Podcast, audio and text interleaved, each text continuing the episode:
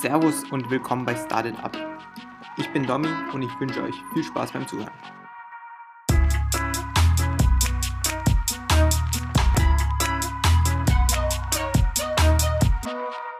Ja, also es war nicht so, dass ich irgendwie jede Nacht vier Stunden 30 geschlafen habe und ich, hab, ich war der krasseste Hustler. Es ist wirklich nicht schlimm, ein Jahr oder zwei das mal auszuprobieren. Mein heutiger Gast ist der 19-jährige Julius. Julius ist mittlerweile Praktikant bei dem Venture Capital Unternehmen Project A und das ohne Studium. Verdient hat er sich das unter anderem durch die Gründung von krisenchats.de. Wir sprachen unter anderem darüber, wie und was er bereits während seines Abiturs gegründet hat und wie seine derzeitigen Tätigkeiten bei Project A aussehen. Servus Julius, vielen Dank, dass du dir die Zeit genommen hast. Ja, danke für die Einladung, freue mich sehr. Ja, Julius, ich glaube, du bist der Erste, den ich kennenlerne, äh, der ohne Studium ein Praktikum bei einem Venture Capitalist äh, bekommen hat. Aber bevor wir dazu zu sprechen kommen, möchtest du dich vielleicht mal vorstellen? Ja, sehr gerne. Ich bin äh, Julius, ähm, 19 Jahre, also sprich noch ohne Studium, richtig. Ähm, und ähm, habe äh, seit meinem Abitur 2019, was auch schon jetzt zwei Jahre her ist, unglaublich wie die Zeit vergeht, ähm, zuerst äh, zwei Startups gegründet, beziehungsweise eigentlich ein Startup, aber es gab halt ein Pivot. Ähm, dazu kann ich ja gleich nochmal ausführlicher was sagen. Und ähm, ja, jetzt äh, inzwischen bei Project A, was ein äh, Venture Capital Unternehmen hier in Deutschland ist, hier in Berlin. Und ähm, habe also nicht den ganz konventionellen Weg eingeschlagen des direkten Studiums, sondern habe gedacht, erstmal vielleicht selber was zu starten, weil sich das halt ergeben hat. Und ähm, arbeite jetzt zwei Jahre dran. Für mich wird die Reise trotzdem noch in Richtung Studium laufen, tatsächlich auch dieses Jahr. Ähm, aber trotzdem, die zwei Jahre waren eine unglaubliche Erfahrung, unglaubliche Zeit, gerade auch hier in Berlin, der Startup-Hauptstadt in, in Deutschland. Insofern, ähm, mhm. ja, war das eine großartige Zeit und ähm, genau. Das heißt, du kommst eigentlich gar nicht aus Berlin? Doch, nein, ich komme aus Berlin. Ähm, inzwischen bin ich äh, ausgezogen in meiner eigenen Wohnung. Ähm, aber äh, ja, ich komme aus Berlin, habe auch noch bis vor einem Jahr bei meinen Eltern gelebt und bin dann irgendwann im Sommer, als Corona ein bisschen Pause gemacht hat, äh, dann in die eigene Wohnung gezogen. Hm. Das heißt, es gab kein Studium, einfach weil du schon während der Schulzeit ähm, Exclamo gegründet hast, oder? Richtig, ja. Also es ähm, ist, ähm, während der 11. Klasse haben wir beim Wettbewerb mitgemacht, der nennt sich Business at School. Das ist von der Boston Consulting Group, ähm, eine große Unternehmensberatung, die man ja auch ähm, kennt vom Namen her auf jeden Fall. Und da haben wir ähm, bei diesem Wettbewerb mitgemacht. Business at School, da ist in drei Phasen aufgeteilt. Erste Phase, großes Unternehmen analysieren. Zweite Phase, kleines Unternehmen analysieren dritte Phase eigene Geschäftsidee entwickeln. Und am Ende dieses Wettbewerbes kam Kai äh, auf mich zu, mein, mein jetziger Mitgründer, und meinte, hey Julius, ich war eigentlich noch in einer anderen Gruppe, nämlich, ähm, hast du nicht Bock, irgendwie die Geschäftsidee weiterzuführen? Ist doch schade, dass irgendwie das immer aufhört, nachdem man das vor der Jury vorstellt, weil man, man, man präsentiert das und dann ist Schluss und keiner macht weiter und hast du nicht Bock, irgendwie das, das weiterzumachen? Und dann haben wir gesagt, komm, ich meine, warum nicht? Ein paar Stunden die Woche kann man dafür ja schon aufopfern, mal in der 12. Klasse. Haben wir uns irgendwie donnerstags und samstags getroffen, auch gar nicht so häufig, ehrlich gesagt, äh, ein paar Sachen ausgefüllt, die Idee weiterentwickelt. Und dann Anfang des Jahres 2019 gab es eine riesige Pressewelle tatsächlich für uns, ähm, viel Aufmerksamkeit. Ähm, wir sind auf Konferenzen gefahren, wir haben BCG auch nochmal als Partner gewonnen, die uns dann nochmal supportet haben und dann war klar, wir machen das Vollzeit auch nach der Schule. Es hat ein bisschen Überzeugungsarbeit bei den Eltern gekostet, aber durch gutes Abitur und unseres jungen Alters, wir haben mit ähm, 17 tatsächlich äh, Abi noch gemacht, äh, weil man in Berlin so früh eingeschult wurde zu der Zeit äh, damals, ähm, konnten wir unsere Eltern dann noch ganz gut überzeugen, zumindest mal ein, zwei Jahre dafür zu bekommen und ich, äh, wir haben es bis heute nicht bereut. Mhm. Vielleicht erzählst du ganz kurz, was ähm, Exclamo macht oder was die Idee dahinter war. Gerne, ja, ne, selbstverständlich, ganz vergessen. Exclamo ist äh, oder, oder war eine Anti-Mobbing-App, beziehungsweise so haben wir es immer dargestellt, es ist vielmehr eigentlich eine Whistleblowing-App für Organisationen, für Schulen. Sprich, ähm, wir haben das Problem gesehen und gerade beim Thema Mobbing, dass ähm, jeder sechste, 15-Jährige davon betroffen ist, laut der PISA-Studie, aber nur jede dritte Person sich traut, ähm, sich Hilfe zu holen. Ja, ist natürlich eine riesige Hemmschwelle, wenn man irgendwie da verletzt wird, irgendwie am Lehrerzimmer zu klopfen vor der ganzen Schule und irgendwie zu sagen, hey, du, ich habe da ein Problem. Und es gilt aber nicht nur fürs Mobbing, es gilt auch für sexuelle Gewalt, Rassismus, Diskriminierung, Thema, was ja auch äh, letztes Jahr nochmal viel sensibler ähm, äh, in, ins Licht der Öffentlichkeit gerückt ist. Ähm, und Exclamo war praktisch eine Möglichkeit für eine, die Schule als geschlossene Einheit eine App einzuführen, dass man sich einfach schnell und wenn man möchte auch anonym melden kann bei ähm, Vertrauenslehrern, bei vielleicht älteren Ansprechpartnern, Ombudspersonen, je nachdem, was die Schule zu bieten hat. Also wenn es mir schlecht geht, weil ich gemobbt wurde, kann ich mich, wenn ich möchte, vertraulich über diese App melden bei meiner Lehrerin, bei meinem Lehrer und eben da sagen, hey du, ich habe da ein Problem, können wir mal hier rüber schreiben, anstatt eben den Weg ans Lehrerzimmer gehen zu müssen. Ähm, und mhm. das war Exclamo, das wäre praktisch B2B an Schulen vertrieben worden. Ähm, das Problem, Schulen sind unfassbar anstrengend, ähm, um Sales zu machen, ganz fürchterlich, kann man sich auch vorstellen. Und ähm, auf der anderen Seite sind, äh, sind, sind ähm, das ganze Umfeld ja super schwierig gewesen. Also wir hätten uns vielleicht früher auf ähm, früher auf äh, Unternehmen fokussieren sollen. Hm, hm. Ja, spannend. Äh, macht auf jeden Fall auch Sinn, die Idee. Äh, mich würde interessieren, wie ihr auf die Idee noch gekommen seid. Ich meine, es war im Rahmen von dem BCG-Programm, ähm, oder? Wenn ich das richtig verstanden habe. Richtig, hab. ja. Ja, und wie seid ihr da vorgegangen? Also da war ja wahrscheinlich dann auch ein Prozess. Die haben euch nicht einfach gesagt, ja, überlegt euch mal was, sondern war wahrscheinlich einzelne Schritte, die euch vorgegeben worden sind, ähm, die ihr gehen könnt? Genau, also erstmal war der Wettbewerb auch auf einer Grundlage, dass man ähm, praktisch erst dieses große Unternehmen, dann das kleine Unternehmen, dann die eigene Geschäftsidee entwickeln muss. Das heißt, man hat über das Jahr schon viele Grundlagen kennengelernt. Was sind relevante KPIs? Ähm, wie ist ein Unternehmen aufgebaut? Wie ist es strukturiert? Sowohl ein großes als auch ein kleines. Und wir haben zwei Berater von BCG zur Verfügung gestellt bekommen, beziehungsweise nicht immer direkt von BCG, auch manchmal anderen Leuten, die haben nicht sonderlich viel Zeit gehabt, aber ähm, waren natürlich und haben natürlich auch nicht das klassische Start-up-Denken jetzt ohne irgendwie zu urteilhaft gegenüber dir zu sein. Also unsere beiden schon, wir hatten großartige Berater, aber es ist natürlich eine super Support gewesen, um da irgendwie äh, Hilfe zu kriegen. Und der Prozess, ja, es gab einen Prozess, Ideenfindung, ähm, das war tatsächlich bei uns selber, also da mussten wir uns selber wirklich reinhocken, die Idee zu finden, aber dann beim Ganzen, wie wird die Präsentation aufgebaut, welche Zahlen müssen wir präsentieren, wie weit müssen wir sein, wo kann man vielleicht erste App-Screens darstellen oder einen Prototypen herstellen, da haben wir natürlich ein bisschen Support bekommen, definitiv. Äh, und da gab es natürlich auch ein riesiges Briefing-Book und alles äh, von, von, von Business at School selber, die uns da supportet haben. Hm. Was habt ihr bei den Analysieren der großen und auch der kleinen Unternehmen so alles mitnehmen können? Was hast du da Neues gelernt? Was dir dann auch später geholfen hat bei der äh, Ideenfindung? Ich muss sagen, ich fand das kleine Unternehmen fast spannender als das große, weil bei so einem DAX-Unternehmen was habe ich da jetzt zu, zu sagen? Ja, das gucken sich äh, tagtäglich irgendwelche Analysten an und bewerten die Aktie und schauen, was gut und was schlecht läuft. Es war natürlich spannend, das mal zu sehen. Was bedeutet EBITDA? Was bedeutet, äh, was bedeutet EBIT? Was bedeutet und so weiter und so fort. Aber das kleine Unternehmen war tatsächlich spannend, weil da mussten wir mit dem Besitzer reden, so viele Zahlen rauslocken, wie wir konnten. Das haben wir tatsächlich nicht immer bekommen. Und dann so ein bisschen selber so aufzustellen, okay, das sind so grob die Ausgaben, das sind so grob die Einnahmen, die sie wahrscheinlich haben, sich mal so einen halben Tag dahin zu stellen und schauen, wie viele Bücher gekauft werden und, ähm, und daraus dann so einen Businessplan zu bauen und am Ende wirklich auch Advice zu geben, wie kann man dieses Unternehmen, wir hatten einen Buchladen, ins 21. Jahrhundert führen, äh, praktisch, weil äh, natürlich viele Buchgeschäfte, gut, jetzt haben viele Buch, die, die Buchgeschäfte, die jetzt überlebt haben, denen geht es natürlich eher gut, weil die haben schon äh, die Amazon-Sache überlebt, aber in den letzten 10 Jahren, 15 Jahren sind viele Buchgeschäfte natürlich ausgestorben. Jetzt, der mhm. Trend ist jetzt nicht mehr so nachhaltig, weil viele Leute auch wieder beim Buchhändler bewusst kaufen, aber ja, ist ja klar. Und das irgendwie zu sehen bei einem Buchhändler, der struggelt in Charlottenburg, Top-Lage in Berlin, lange Geschichte, mit dem zu reden, ähm, war super spannend und auch am Ende ein paar Tipps da reinzuschreiben. Wirklich großartig. Ähm, auch im Team zu arbeiten mit anderen Leuten, die ja manchmal mehr, manchmal weniger gefallen. Man hat viel Zeit mit denen verbracht. Das war alles nach der Schule, also hohe Belastung, aber ähm, großartige Zeit. Ja, und da würde mich auch interessieren, wie ihr das Ganze gemanagt habt. Ihr habt das während der Schulzeit eben gemacht. Ähm, ihr habt euch zweimal getroffen, hast du gesagt, zweimal die Woche auch später dann äh, für die Gründung.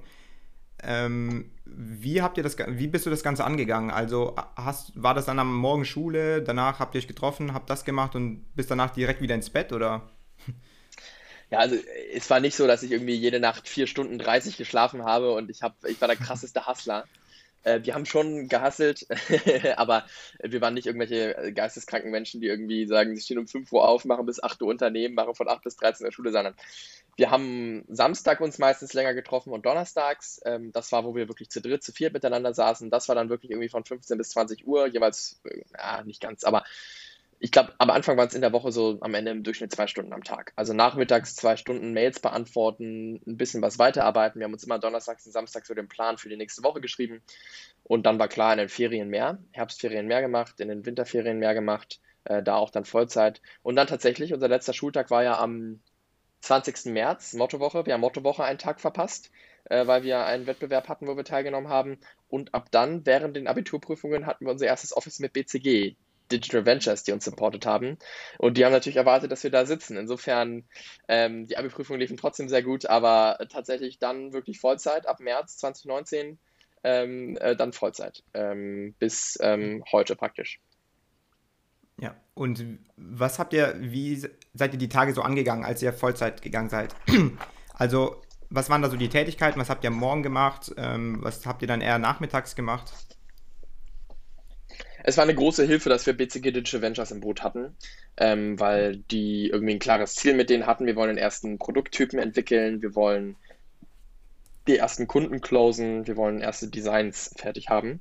Und deshalb, weil die ja auch selber für ihre Abrechnung, das war ja ein Pro Bono-Projekt, aber weil die selber für ihre Abrechnung ja irgendwie auch einen klaren Zeitplan brauchen und irgendwie genau wissen müssen, hat uns das sehr geholfen. Wir haben auch einige Strukturen übernehmen können, ähm, BCG DV ist ja so ein bisschen BCG in cool, weil die äh, Apps herstellen für Firmen wie VW, Bosch äh, und so weiter und so fort. Also wenn die irgendwie was haben, dann ähm, und insofern äh, war das auch eine coole Zeit. Wir haben so gelernt, was ist ein Stand-up morgens, äh, irgendwie ein Weekly-Meeting mit dem Team. Also diese Strukturen wurden eingeführt. Und dann hatten wir das andere Glück, dass wir einen ganz, ganz engen Mentor hatten und haben bis heute Hans Raff auf, der Clue gegründet hat, eine, mit seiner Frau eine sehr berühmte äh, Zyklus-Tracking-App ähm, und der hat den ganzen Startup-Weg schon mal durchgegangen und der konnte uns gerade diese ganze Unternehmenskultur, wobei da hatten wir noch keine Mitarbeiter, aber auch wie man an der Idee rangeht. Weil am Anfang trifft man sich und man verliert sich schnell in der Euphorie. Ja? Man hat Bock, was zu starten, man hat die Idee vor mhm. Augen, man hat große Träume, große Ziele. Äh, aber dann wirklich dieses Tagesgeschäft hinzukriegen und dann wirklich nicht sich nur zu verrennen, wie ist es, wenn wir in drei Jahren bei der Konferenz auftreten und pitchen oder den Wettbewerb gewinnen, sondern auch irgendwie konkret zu werden, zu schauen, wie closen wir jetzt auch den ersten Sale, auch wenn es lä lästig ist bei der Schule. Ähm, das ist nicht ganz einfach. Gerade wenn man keine Mitarbeiter, kein Funding, kein Büro hat und das alles zwar ernst ist, aber am Ende des Tages ja auch noch nichts Reales zum Anfassen. Und es war auch tatsächlich eine Schwierigkeit. Also wir haben ja am Ende auch mit Extamony launchen können. Am Ende lag es am Corona, ähm, aber davor lag es ja auch zumindest zum Teil ähm, daran, dass wir einfach nicht schnell genug waren. Und ähm, ja, auch ein Fundraising haben wir durchgemacht, das war auch super spannend, weil wir gemerkt haben, wir brauchen irgendwie Geld, sind auf Angels zugegangen. Das hat am Ende aber auch irgendwie zu viel Zeit eingenommen, ja, weil wir irgendwie jede Woche mit uns mit sechs Leuten getroffen haben. Und ich sage nicht, dass ich das nicht vermisse oder dass das eine scheiß Zeit war. Das war eine super geile Zeit, irgendwie jede Woche inspirierende Persönlichkeiten kennenzulernen, Fundraising-Calls zu machen. Aber Jan, der war eben zu der Zeit nicht in Berlin, unser CTO und Programmierer, und Kai und ich mussten uns so ein bisschen um den Rest kümmern, während Jan in Kanada programmiert hat.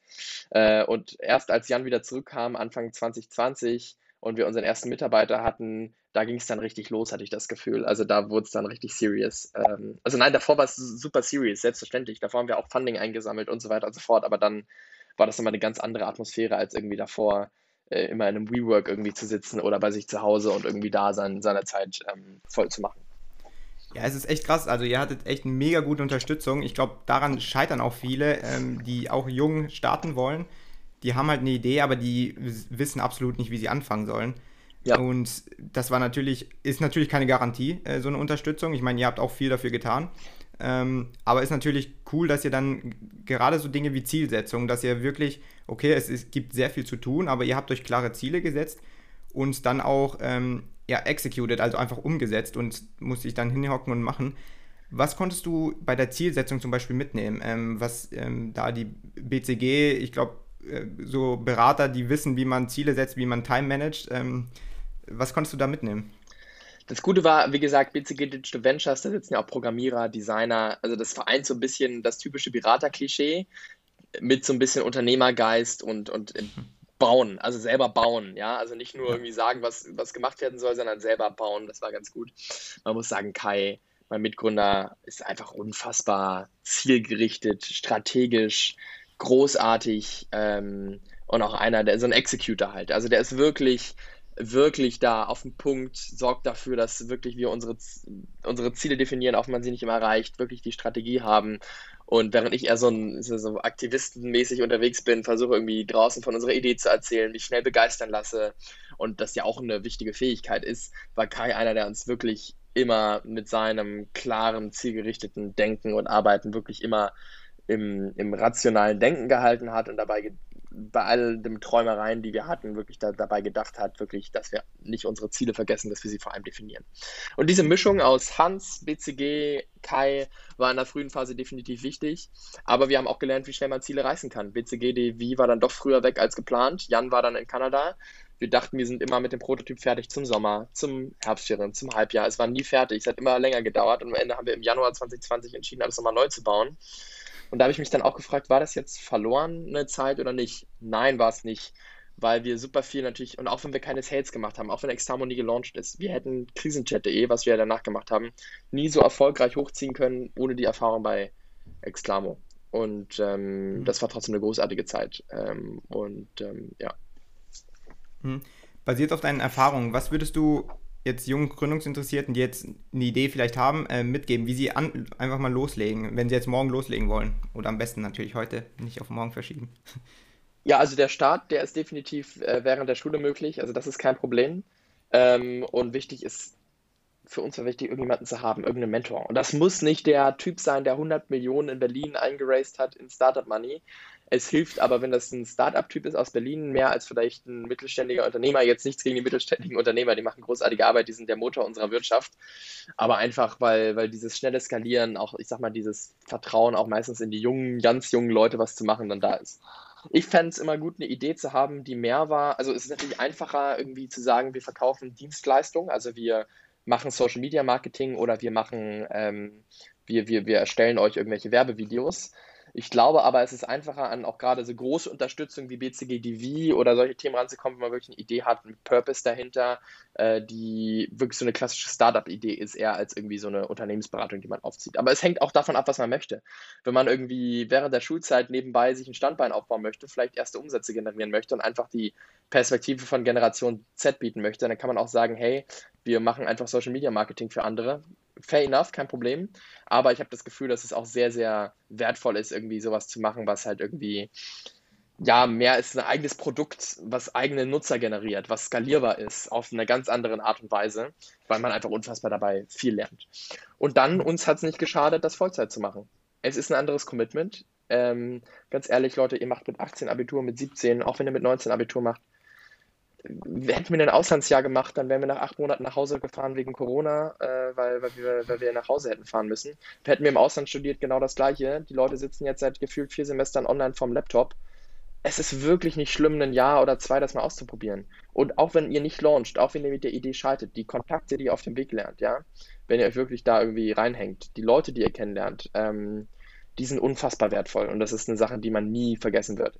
Wichtig ist irgendwie aber auch einen Mentor zu haben, der bereit ist, sein Kontaktebuch aufzumachen, das muss man sagen, damit man auch Möglichkeit hat, irgendwie Fuß zu fassen in dem Netzwerk und der auch brennt, der begeistert ist für euch als Team und für die Idee und sich bereit ist, irgendwie ein, einmal die Woche oder alle zwei Wochen mit euch zu treffen und regelmäßig irgendwie da Coaching, Mentorship zu machen, weil das hält einen auch wirklich bei der Stange.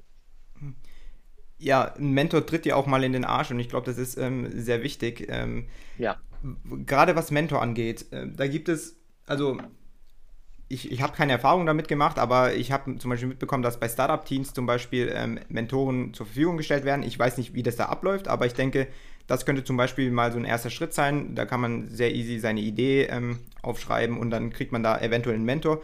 Oder, was glaube ich auch ganz gut ist, ist einfach mal die Idee mit anderen Leuten zu teilen, weil dann hast du diesen Social Druck einfach. Äh, du musst, du, du hast es anderen gesagt und wenn jetzt nichts kommt, dann ist es ähm, ja, vielleicht nicht ganz so cool. Äh, das heißt, du machst ja selbst Druck und du musst dann loslegen.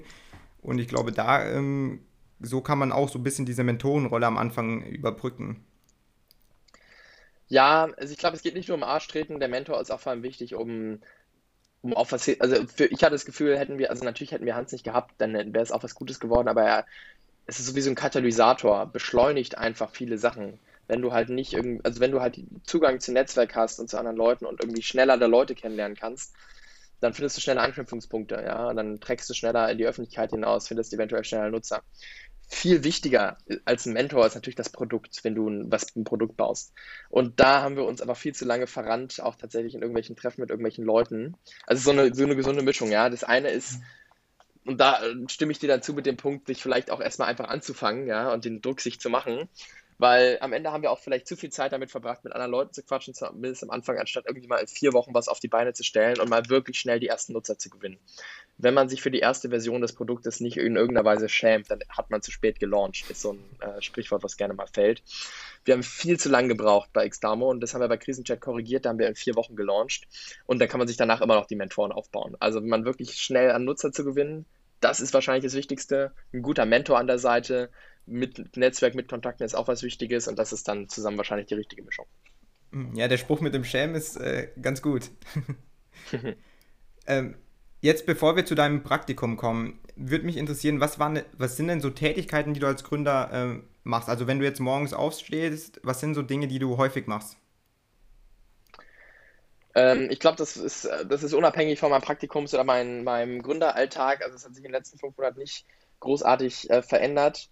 Ähm, äh, ehrlich gesagt, es hat sich auch ein bisschen verändert von Exclamo zu Krisenchat, weil Krisenchat.de, was wir dann ja im, im März gegründet haben, die praktisch Chat-Alternative zur Telefonseelsorge, ist dann schnell viel ernster nächstes Mal geworden, weil wir viele Ehrenamtliche haben, viel mehr Mitarbeiter, viel mehr Verantwortung auch irgendwie, mal viele Nutzer, die das nutzen.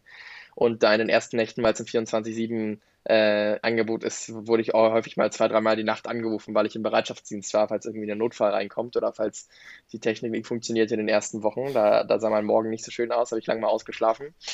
Ansonsten, wie sieht mein Morgen aus? Ähm, ich bin nicht der Typ, der um 5 Uhr aufwacht, drei Stunden meditiert, äh, sechs Bücher liest, äh, dann noch acht Kilometer joggen geht und äh, nur Eiweiß zum Frühstück isst. Ähm, wird mir vielleicht manchmal ein bisschen besser tun, morgens noch ein bisschen Sport zu machen. Ich stehe meistens relativ spät auf, würde ich sagen, so zwischen 7 und 8. Ähm, also es ist relativ spät, ist jetzt auch nicht super spät, aber manchmal schlafe ich auch bis 8.45 Uhr und setze mich dann an den Laptop direkt um 9, aber zumindest mal ein bisschen morgens wach werden, äh, frühstücken ist schon nicht so schlecht. Äh, und dann, ehrlich gesagt, starte ich einfach in den Tag. Ich bin ein Typ, der morgens unfassbar gerne also ich, unfassbar schwer sich vom Bett trennt. Insofern bin ich eher der Typ, der abends dann nochmal äh, was liest, abends nochmal zur Ruhe kommt und dann lieber bis 1 Uhr wach bleibt und dann erst um 8 aufsteht, als irgendwie um 22 Uhr ins Bett zu gehen. Schlaf ist mir aber trotzdem super wichtig. Ähm, ich habe gemerkt, es gab Zeiten, habe ich lange irgendwie 4, 5, 6 Stunden nur geschlafen. Es geht nicht auf Dauer gut. Du musst deine 7, 8 Stunden schlafen, zumindest in vier, fünf Tagen äh, in der Woche. Ähm, und wenn es am Wochenende ist, ein bisschen was nachholen. Das ist super wichtig. Und dann ist es auch egal, ob du noch bis von drei bis fünf Uhr hasselst. Ja, dann ist es besser, wenn du ausgeruht in den Tag gehst, dann bist du so viel produktiver. Das heißt, ich lege da inzwischen Wert drauf, auch wenn das früher nicht so war. Aber gehe relativ spät ins Bett, dafür relativ spät aufstehen. Und dann das meiste, was ich bei mir so an persönlicher Weiterbildung, wie ich es nennen würde, mache, kommt wahrscheinlich eher am Abend oder mittags in der Mittagspause. Also das sind die beiden mhm. Slots, wo ich dann irgendwie auch Zeit für mich habe, vor allem abends dann wirklich ähm, in mich gehe und ein bisschen äh, den Tag reflektiere. Ich schreibe hier, das sieht man wahrscheinlich nicht, ne? aber so ein Tagebuch, Simple Diary nennt sich das, das geht in vier Minuten. Äh, Mache ich manchmal morgens, manchmal abends. Super coole Geschichte, weil du immer so drei, vier Fragen kriegst, jeden Tag andere, die aber super schnell beantwortet werden sollen, aber letztendlich super deep sind. Also irgendwie so, ich kann das jetzt schwer beschreiben, aber super coole Fragen, die da drin sind und dauert fünf Minuten, hast einen Tag reflektiert. Ähm, das mache ich super gerne. Ja, ohne jetzt Werbung machen zu wollen, wo kriegt man das Buch her? Ähm, äh, das ist vom Taschenverlag, äh, ohne Werbung zu machen. Es gibt auch viele tolle andere Verlage. Nein, ist vom Taschenverlag, nennt sich Simple Diary, gibt zwei Volumes. Volume 1, ich glaube, das gibt es fast leider nicht mehr auf dem Markt, und Volume 2. Ähm, das ist, nennt sich Keels Simple Diary, Keels K-E-E-L-S und dann Simple Diary. Äh, einfach auf Amazon gucken oder beim Buchhändler eurer Wahl. Ähm, und ähm, genau. Hm. Okay, und jetzt vielleicht noch äh, ganz konkret, ähm, was sind so Tätigkeiten, die du für Krisenchats ähm, machst? Also beantwortest du nur E-Mails den ganzen Tag oder was, was kommt da noch dazu, damit sich die Leute äh, auch was darunter vorstellen können, die jetzt noch keine Berührungspunkte mit Startups haben? Gerne. Also erstmal gerade ja nicht mehr so viel, weil Product A mhm. ist jetzt meine, ähm, meine, meine praktisch äh, äh, Jobheimat. Ähm, Krisenchat. Also erstmal, was grundsätzlich vielleicht ein Satz, was wir machen, 24-7 Chatberatung für Kinder und Jugendliche mit psychischen Problemen oder äh, psychische Probleme klingt so blöd, mit mentalen irgendwie Anliegen, egal ob Suizidgedanken bis hin zu Liebeskummer, ist alles dabei, also wirklich harte Brocken bis hin zu ich sag mal irgendwie, man fühlt sich abends nicht so gut und braucht einfach jemanden zum Reden. Und wir haben wirklich 250 ehrenamtliche Fachkräfte, Psychologen, Psychotherapeuten, die rund um die Uhr antworten. Krass. Ja, mein Arbeitsalltag unterschied sich davon ein bisschen. Ich war vor allem tätig im Community Management. Das heißt, habe dafür gesorgt, dass wir die Community aufbauen, neue Leute dazu gewinnen, das ist super viel Arbeit zusammen mit dem psychologischen Team auch. Die psychologische Team, also die festangestellten Psychologen bei uns, bauen ja die ganze Basis, dass die Beratungen gut laufen. Die Community-Arbeit ist dann natürlich viel irgendwie Leute dafür begeistern, bei Laune halten, Events organisieren, ähm, das Ganze auch so ein bisschen rauszutragen an die Öffentlichkeit, ähm, andere Unterstützer gewinnen im politischen ähm, Bereich, auch im Fundraising ein bisschen zu supporten, auch wenn Kai vor allem im Fundraising unterwegs ist. Aber ja, so unter, sind halt die verschiedenen Aufgaben. Also ich ja irgendwie im ganzen Bereich Community, ähm, anfangs auch Marketing. Dann Jan natürlich im ganzen Bereich technischen Entwicklung mit seinem Entwickler zusammen. Melanie, die andere Mitgründerin, die ist Psychologin, das heißt, die ähm, kümmert sich um das ganze psychologische Konzept dahinter. Und der Alltag strukturiert sich meistens ähm, oder strukturierte sich meistens aus ein, zwei Meetings, ähm, wo wir über Verschiedenes gesprochen haben. Ich bin ja auch bei vielen Strategie-Meetings dann dabei, auch in anderen Bereichen manchmal, einfach als Gründer. Dann eigentlich auch relativ viel Administratives, weil ich als Geschäftsführer, damals hatten wir noch nicht, äh, hatten wir noch nicht ähm, irgendwelche Leute, die uns dabei noch unterstützt haben. Das heißt, Buchhaltung, Administration hat auch einiges eingenommen, leider. Und der dritte Teil war dann halt vor allem Community Management, äh, ähm, das Ganze zu organisieren, dass praktisch der Tagesbetrieb läuft.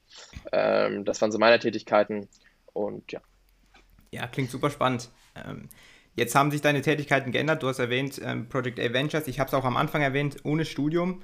Ähm, andere müssen da so einen richtigen Track hinlegen im Studium, Praktika sammeln und dann bei Venture Capitalisten anfangen zu können als Praktikant. Wie bist du zu deinem Studium, äh, zu deinem Studium, zu deinem Praktikum gekommen?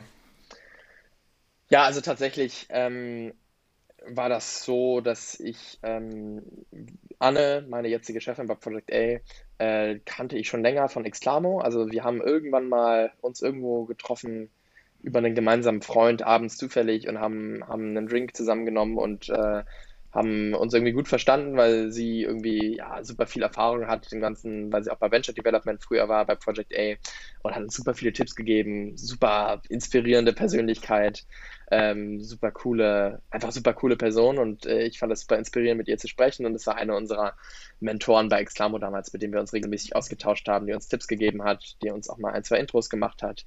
Also super coole Kontakt einfach. Und dann habe ich ja mit ihr ja, und dann hat sich das so ergeben, wie, wie, wie schwer zu sagen. Also ich war dann klar, dass ich bei Krisenchat.de raus bin und dass das dann auch irgendwie der Zeitpunkt ist, wo ich dann, wo ich dann bei Krisenchat.de fertig bin. Und ähm, dann meinte Anne, ich bin zwar nicht sicher, weil du noch kein Studium hast, auf der anderen Seite hast du zwei Jahre selber was gegründet. Schick mal deine Unterlagen rüber und ich guck mal, wie es so wird. Ähm, ähm, und ich meinte, weil ich meinte, ich finde Project A so spannend und so weiter und so fort. Sie meinte, ja, eigentlich machen sie ja nicht ohne Studium. Und dann nach ein paar Gesprächen haben sie dann gesagt, komm, sie versuchen es mal. Äh, es wäre auch immer mal interessant zu sehen, was so irgendwie zwei Jahre Arbeitserfahrung ausmachen versus irgendwie ein abgeschlossenes Studium. Und dann ging es im April los und bisher jeder Tag tolle Zeit, super viel zu tun. Wir sind im Investor Relations Team. Wie gesagt, ich kann wirklich nicht so viel sagen, aber was macht ein Investor Relations Team grundsätzlich? Investor Relations Team ist natürlich die, die irgendwie in Kontakt mit den Investoren in Project A sind. Das heißt, die bei Laune zu halten, die Reportings abzuschicken, wie läuft es im Portfolio, ähm, was, äh, welche Firmen laufen besonders gut, wie, wie, wie kann man euch noch besser einbinden und auf der anderen Seite natürlich auch die, die bei einem Fundraising zum Beispiel das Zepter in der Hand haben und dafür sorgen, dass äh, ein nächster Fonds auch äh, eingesammelt wird und mhm. ähm, das ist natürlich super spannend in so ein Team reinzukriegen, weil man gerade super viel Übersicht hat über die ganze Firma, also sowohl über wie funktioniert Beziehungsarbeit zu Investoren in äh, Venture Capital Unternehmen, wie funktioniert das Ganze, ja, also wie, wie läuft es bei den Firmen, wie, wie funktioniert das, gerade weil Project A ja auch ein operativer VC ist, ja, die äh, 100 Leute haben, die sich praktisch dazu bereitstehen, die Portfoliofirmen zu unterstützen. Das zu sehen ist super spannend. Und letztendlich ähm, gibt es da, glaube ich, kein einfaches Erfolgsrezept, ja, also man kann es immer versuchen, sich zu bewerben. Äh, sicherlich werden viele direkt abwinken, wenn man noch kein Studium hat, aber gerade danach ähm, gibt es natürlich einige Möglichkeiten, irgendwie äh, sich da zu bewerben und super nettes Team, super coole Leute, aber gleichzeitig mit einem hohen Anspruch auch. Und das war natürlich auch ein Thema bei mir. Ich habe kein Studium, das heißt, irgendwelche KPIs berechnen, irgendwelche Finanzzahlen fertig zu machen für irgendwelche Berichte. Das ist für mich ein größerer Aufwand, ohne einen BWL oder Finance oder irgendwas Studium als, ähm, als, als für Leute, die das äh, studiert haben, die einen Bachelor oder vielleicht sogar einen Master haben und dann erst mit Praktikum anfangen. Auf der anderen Seite einen Arbeitsalltag zu haben, wie kommuniziert man, wie gesteht man Fehler ein, solche Geschichten, Ähm, ähm, also dieses ganze, wie, wie, wie arbeitet man miteinander zusammen, wie, wie baut man ein Team gemeinsam auf, ja, wie, wie funktioniert das, dass die Zahnräder da so ineinander greifen. Da bin ich natürlich durch zwei Jahre Arbeitserfahrung, würde ich sagen, sogar vielleicht sogar einen Schritt weiter als einige Leute, die schon studiert haben. Sprich, das ist so eine Mischung, einige ja. Sachen, die ich da gut kann, einige Sachen, die ich nicht so gut kann, aber man lernt super viel. Großartige Zeit, super cooles Team. Ähm, ich bin hellauf begeistert. Ja, macht aber auch Project A sehr sympathisch, ähm, dass man solchen Leuten auch die Möglichkeit gibt, weil sie ganz klar auch äh, Mehrwert bieten können, wie man in deinem Beispiel ja. auch sieht. Ähm, ja, vielleicht möchtest du ganz kurz, ähm, das hört sich jetzt an wie so eine Interviewfrage, aber oder wie so eine Bewerbungsgesprächfrage. Ähm, magst du vielleicht ganz kurz dieses Venture Capital Konstrukt erklären, also wie so eine Struktur aufgebaut ist? Du hast gesagt, du sprichst zum Beispiel mit Investoren. Das äh, sind dann wahrscheinlich die Limited Partners, die euch das Geld geben, ähm, um in Startups zu investieren. Ähm, vielleicht ganz kurz nur ähm, anschneiden, wie sowas aufgebaut ist, was äh, so ein Venture Capitalist macht. Ja, also erstmal, ich, ich spreche typischerweise nicht mit den Investoren, das machen dann eher der Partner oder, oder, oder Anne. Äh, ich, ich sorge mich dann eher darum, dass, dass, dass, dass, dass dann für das Gespräch mit den Investoren alles bereitsteht. Ähm, ja, also wie läuft ein Venture Capital Konstrukt ab? Eigentlich ähm, relativ ähm, einfach, also grundsätzlich, und dann kann ich vielleicht noch ein bisschen auf Project A eingehen. Ähm, man hat ähm, äh, die Limited Partner, die geben Geld rein ähm, in den Venture-Fonds. Die zahlen neben dem Geld oder in dem Geld eine kleine Management-Fee dafür, dass praktisch ähm, die ganzen ähm, aber also die ganzen Mitarbeiter vom VC praktisch finanziert werden können. Äh, und sonst wird das Geld praktisch an die Startups weitergegeben. Das heißt, ähm, da sitzen Investoren mit meistens einem mega Track Record aus 20 Jahren Startup-Erfahrung ähm, bei den Partnern und dann natürlich auch das Team darunter, die den ganzen Tag praktisch scouten, welche Startups könnten interessant sein. Und da gibt es so einen riesigen Funnel von so 1500 Firmen, die dann über das Jahr reinkommen und am Ende investiert man dann irgendwie in 10 oder in 8. Das heißt, ein Fonds besteht dann aus so 20, 30 Firmen. Und das Ziel ist letztendlich natürlich einmal das Geld äh, an die Investoren ähm, mehr als zurückzahlen zu können mit einem ordentlichen Return auf einen Zeitraum von acht bis zehn Jahren, ähm, kommt völlig auf den Fonds an. Ähm, und auf der anderen Seite natürlich auch die Startups so zu supporten, dass das wirklich geile Firmen werden, äh, Potential Unicorns. Natürlich setzt ein VC eher darauf, dass schon ein Exit stattfindet, äh, weil sie natürlich irgendwann äh, oder zumindest ähm, ihre Anteile irgendwann verkaufen können, weil ähm, natürlich das Ziel ist, irgendwie am Ende auch den LPs das Geld wieder zurückzahlen zu können. Äh, und typischerweise ist von so einem Fonds natürlich ein, zwei Firmen die absoluten Fund-Returner, die halt irgendwie äh, so durch die Decke gehen, dass sie dafür sorgen, dass äh, die Firmen die pleite gehen, weil es gibt leider auch einige von denen, die es nicht schaffen, äh, zurückfinanzieren können. Dann gibt es viele Firmen, die es leider nicht schaffen. Und dann gibt es einige Firmen oder auch viele Firmen, die halt so bei plus minus null rauskommen oder vielleicht bei, bei dem Doppelten, aber nicht irgendwie bei dem 40-fachen ähm, von dem Investment. Und das zusammen, ähm, das kann man dann an die LPs zurückzahlen. Ähm, und Project A, der Twist ähm, oder generell die Ausrichtung von Project A ist Early Stage äh, Sektor Agnostic, das heißt Early Stage Investments, aber in jeden äh, Sektor, also jetzt nicht irgendwie nur Hel äh, Health oder nur Food Check, sondern äh, sind erstmal für alles bereit und sie sind ein Operative äh, VC. Ähm, das kennt man vor allem aus Amerika von dem ähm, vom ähm, äh, Andreessen Horowitz, aber natürlich auch im Project A ist wahrscheinlich in Europa der eine, der das, äh, der das zur Perfektion getrieben hat. Mal 100 Leute ungefähr, ein bisschen weniger, die aus Marketing kommen, die aus Tech kommen, die aus Systemadministration kommen, aus HR und die die Portfoliofirma buchen kann. Ähm, ähm, läuft als Plus-Minus äh, Plus -Minus Null Geschäft raus, die die Portfoliofirma buchen kann, damit sie dann sagen kann, hey, wir skalieren gerade so krass, wir brauchen einfach jemanden, der schon Erfahrung hat, irgendwie Growth Marketing und dabei ein Team zu machen, kann jemand von euch reinkommen, euch mal vier, fünf Wochen zu unterstützen. Äh, das heißt, das ist das Besondere bei Project A, dieser operative Support, der praktisch noch geboten wird bei den Firmen, die auch keiner in Anspruch nehmen muss, die in Anspruch genommen werden kann. Also das ist kein Muss von den Firmen, wenn die Project A investiert, das ist ein Kann. Man kann das machen, wenn man möchte. Es ist kein Zwang dazu da. Ähm, und ja, so ist praktisch das Team von Project A ein bisschen größer als andere VCs, ähm, aber ähm, so läuft das grob. Ich hoffe, das war ganz gut erklärt. Ja, ich denke, das äh, passt auf jeden Fall.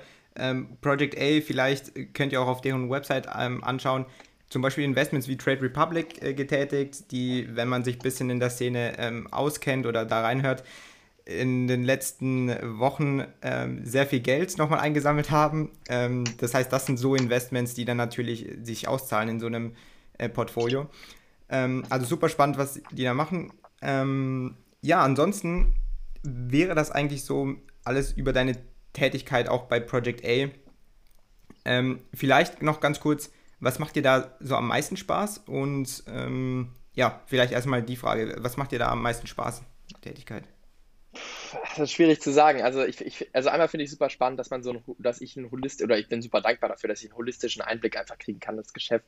Es ist vielseitig. Es ist nicht nur stumpfes Eintippen von irgendwelchen Kennzahlen. Es ist halt auch irgendwie, auch wenn ich das Gespräch selber nicht führe, sondern eher mal ähm, irgendwie dabei bin oder zuhören kann, auf der einen Seite mitzubekommen, wie läuft sowas ab, wie läuft so ein Fundraising-Prozess ab oder wie läuft einfach generell so ein Beziehungsaufbau zwischen äh, zwischen LPs und Venture Capital Unternehmen ab. Dann auch am nächsten Tag irgendwie aus einem anderen Team kommt ein Auftrag, Julius, du bist der Einzige, der hier Teil von Gen Z ist in der Firma. Was ist eigentlich deine Meinung dazu?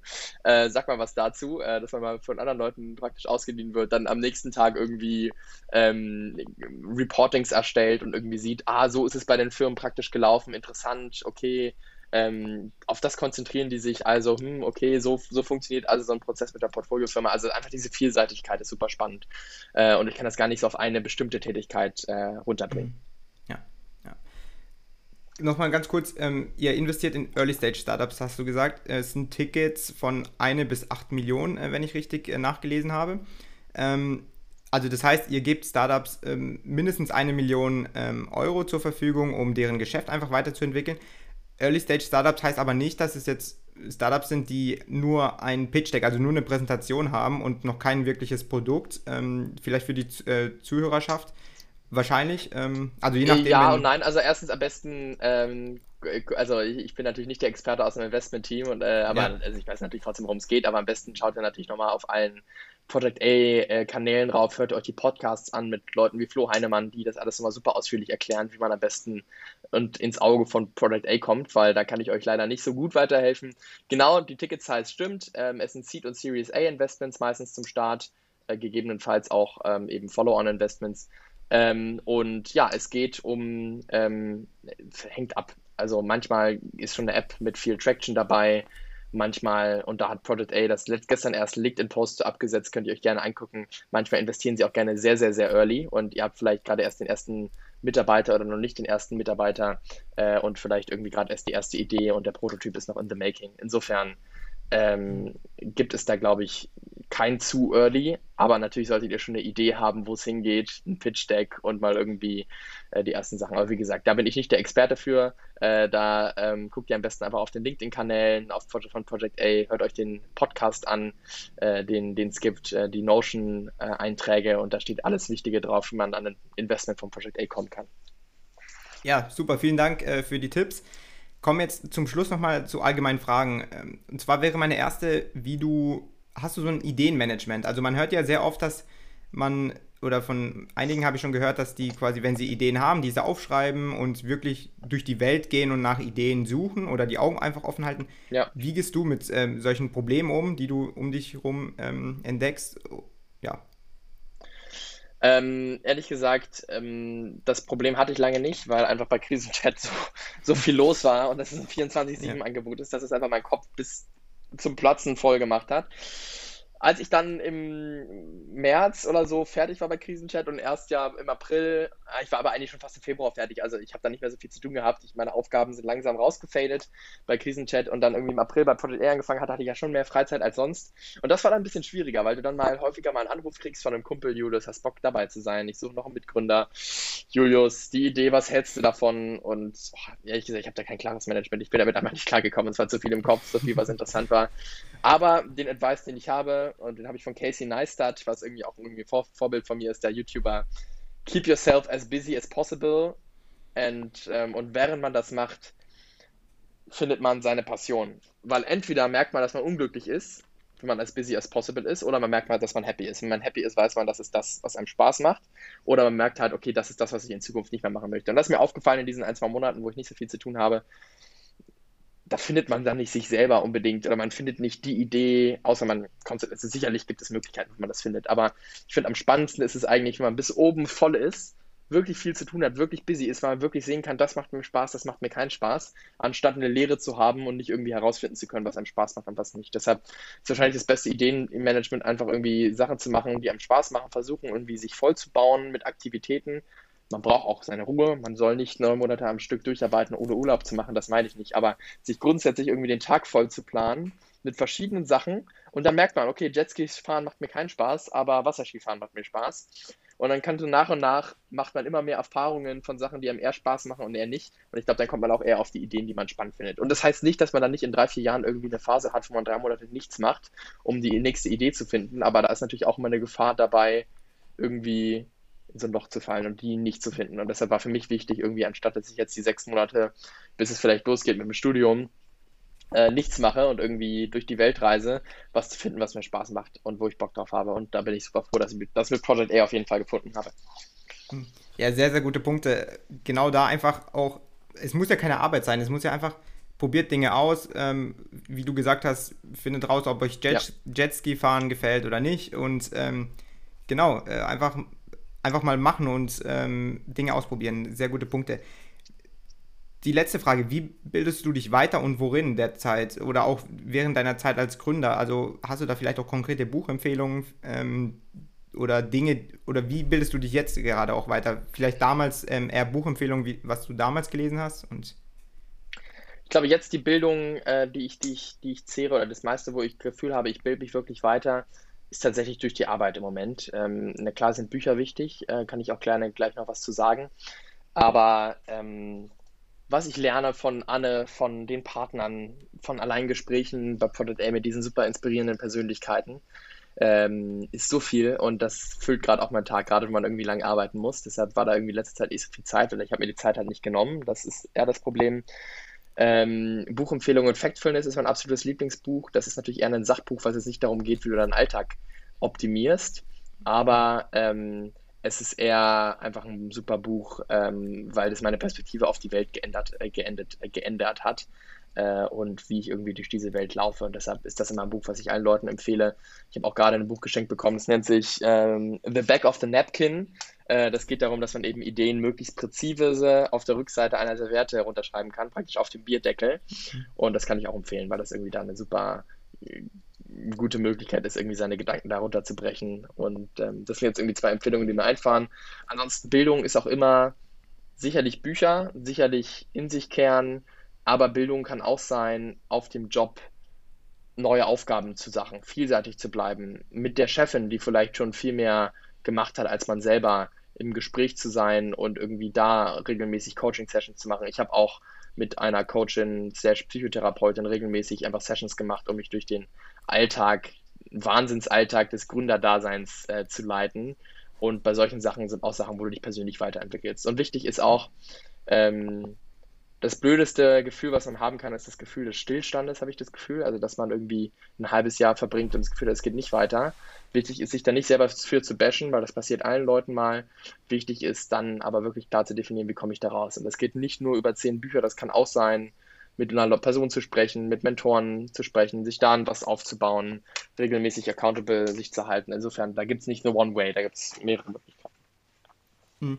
Ja, super, vielen Dank äh, dir, Julius, für die Zeit. Ähm, war mega cool, waren sehr gute Punkte dabei und ich finde es mega krass, wie reflektiert und ähm, erfahren du auch schon sprichst. Also, wie viel du also Erfahrung machen ist eine Sache, aber dann noch reflektieren und diese auch wahrnehmen ist eine andere. Und ich finde es krass, wie du es mit 19, glaube ich, bist du, ähm, schon ähm, ja, machst. Äh, also Hut ab dafür. Äh, können sich sicher viele, auch Ältere natürlich, was von abschneiden.